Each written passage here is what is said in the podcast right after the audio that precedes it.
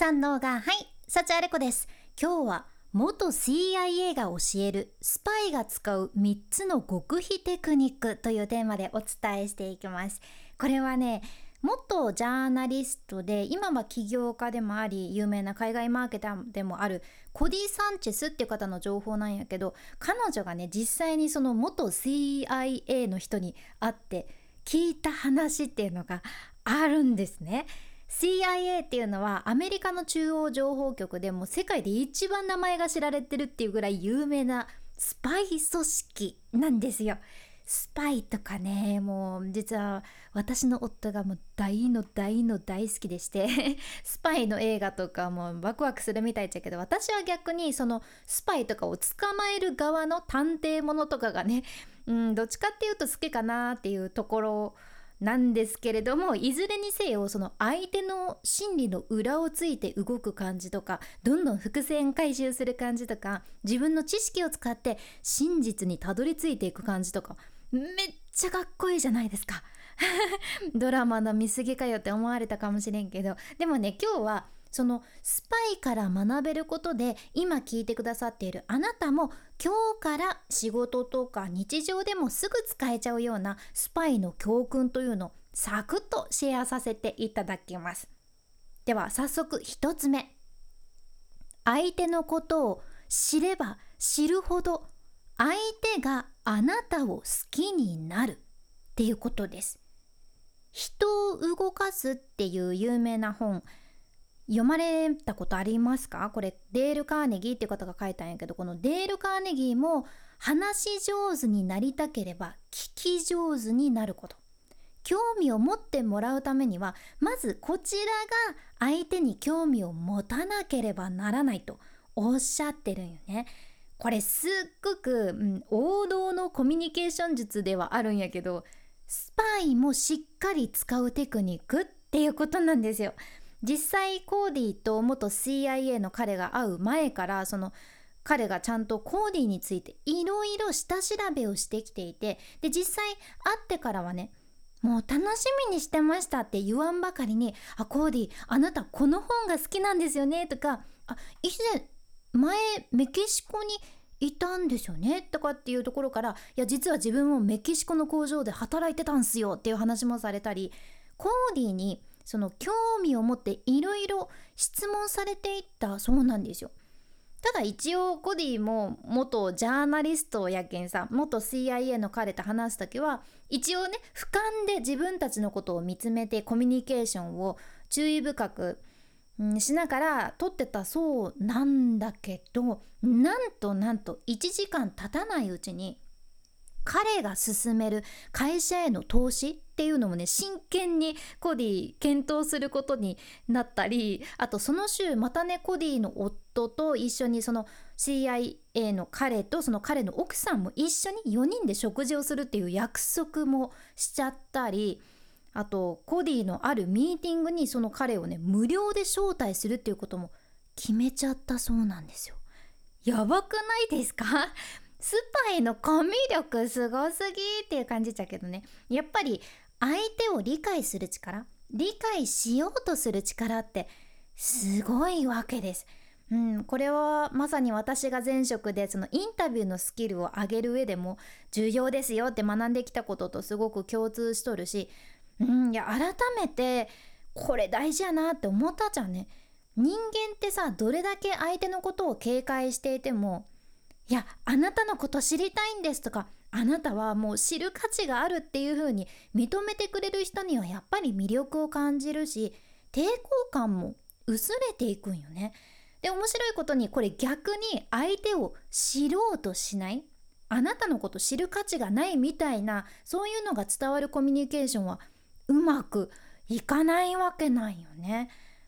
うんやけん相手と仲良くなりたいとか相手のところになんとか入りたいっていう時は必ず相手を知ろうとするっていう動きが基本になってきます。これ大事です。では次2つ目。何が変なのかを知るのではなく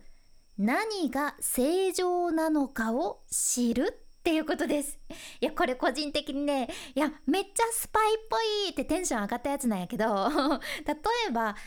あなたの近所にいる犬ワンちゃんがねいつもはおとなしいのに急に吠え始めたりとかいつも吠えてるワンちゃんが逆におとなしかったりしたらあなたは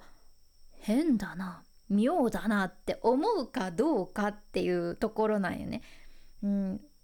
日会社に行ってる人も例えば1日平均10時間はお家で過ごされてると思うんやけどその中でも何を見るべきか自分自身を訓練するのが大事らしいじゃん日常で何を観察しておくべきかというここを自分自身で訓練するのが重要ってことなんですよ。いつもは何が正常な状態なのかを知った上で初めて何かが今日違うぞっていうのが分かるんよね。うん、これが異常事態にすぐ気づける重要な鍵だということでいやめっちゃスパイっぽいって思いません？確かにこれは日常の観察力が重要になってくるんやけどさ普通の生活でも周りの人の正常な状態を知ってたり仕事の正常な状態を知ってたり自分の正常な状態を知ってたりすることで例えば同僚がちょっと落ち込んでるっていうことにすぐ気づくことになるかもしれんし仕事のミスにねすぐ気づけて修正できちゃうかもしれんしあと自分の心と体のコントロールっていうのもいい状態に保ちやすいかもしれん。何が正常なのかを知っておくっていうのもいろんな場面で使えそうですよね。では最後3つ目。直感を味方にするってことです。これをスパイの人が言うんだなっていうのがねまたちょっと面白かったんやけどあなたは直感を信じる方ですか？これ聞くとちょっとスピリチュアルみたいな話に聞こえちゃうかもしれんけどでも直感ってありますよね。私はね結構うん自分の直感を信じて生きてきた方なんやけどその元 CIA の方もね人間は何世代にもわたって進化し続けて